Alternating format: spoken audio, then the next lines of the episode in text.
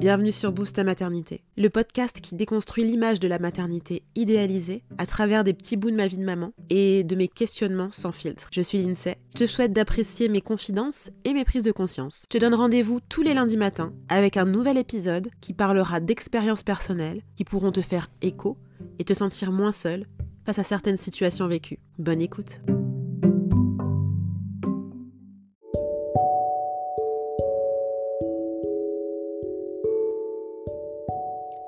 Mon obsession depuis que je suis devenue parent, c'est de ne pas être comme les miens. Dès que mon enfant est né, il a été hors de question que je reproduise les schémas de violence éducative et le manque de communication avec lesquels j'ai été élevée. Il m'a fallu d'une part prendre du recul sur mon enfance et constater que certains agissements de mes parents à mon égard ont eu des répercussions sur la personne que je suis aujourd'hui. Et aussi prendre en considération que la façon dont mes parents ont agi était la reproduction de ce qu'eux-mêmes avaient subi dans leur enfance. Je suis créole, née à la fin des années 80, et j'ai grandi dans l'idée que l'enfant obéit à son parent, n'a pas le droit à la contestation, doit réprimer sa colère et sa frustration, sous peine de se faire corriger physiquement. J'ai aujourd'hui souvenir que je n'aurais moi-même, étant petite, jamais lâché prise, comme je laisse mon enfant lâcher prise et décharger comme il le fait avec moi. C'était quelque chose d'inconcevable, parce que conditionné à ne pas faire de colère, de peur des répercussions. La peur du parent était le modèle. Mais à nouveau, il a fallu que je devienne moi-même parent et que je me confronte aux premières colères de mon enfant pour comprendre que mes parents ont surtout fait comme ils ont pu et avec ce qu'ils connaissaient. Ils n'ont pas pris le temps de se renseigner sur les effets des violences éducatives ordinaires, sur les répercussions du manque de communication et tout ce qui touche à une éducation bienveillante. Ils ont fait comme un bon nombre de parents à l'époque et encore aujourd'hui, en se basant sur leur expérience et celle des autres.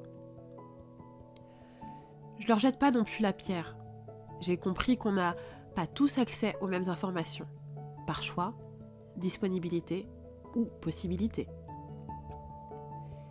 Mais par chance, je suis avec une personne, le père de mon fils, qui m'a aussi aidé à cette prise de conscience sur ce que j'ai vécu enfant et sur les alternatives qui nous sont données pour essayer au maximum d'aller à l'encontre de ce que j'ai connu.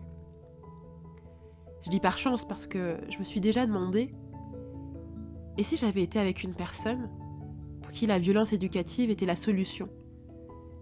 Est-ce que je me serais dirigée vers cette voie? Ou est-ce que j'aurais été à l'encontre? Personne ne le saura jamais. Je mentirais en disant que tous les jours c'est facile. Surtout à mesure que notre fils, de 5 ans aujourd'hui, grandit et qu'il s'affirme en tant que personne à part entière. Je te mentirais aussi si je te disais que j'ai jamais crié, alors que je lui disais à lui de ne pas crier, en sachant pertinemment que ce que je faisais ne servirait à rien. Mais sur le coup, tu réfléchis pas. Je te mentirais également si je te disais que parfois je pleurais pas de nerfs, de ne pas trouver des solutions au moment où la crise arrive, et qu'il m'est arrivé de le punir. Malgré toute la bienveillance dont j'essaie de faire preuve parfois, je me retrouve acculée mais j'essaie au maximum d'expliquer le pourquoi à mon fils. En me rappelant que je n'avais pas ces discussions enfants avec mes parents. Mais à nouveau, je leur en veux plus pour ça. À moi d'élever mon enfant selon mes propres schémas. Je sais pertinemment que je ferai des erreurs, que j'apprendrai d'elles, pour essayer de m'améliorer la fois suivante.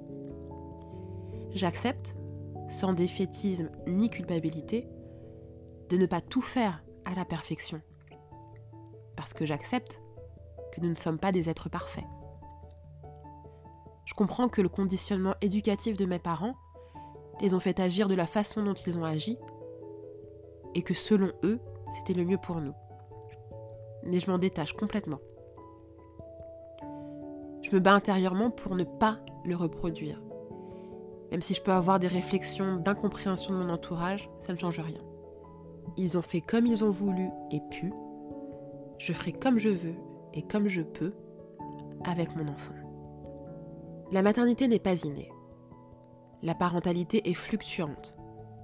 Et ton enfant te rappellera que malgré tout ce que tu pourras lire et voir comme conseil, tout n'est pas immuable. Tu n'es pas parfaite et tu ne le seras jamais. Et c'est ok. Mais tu resteras une maman parfaite pour ton enfant.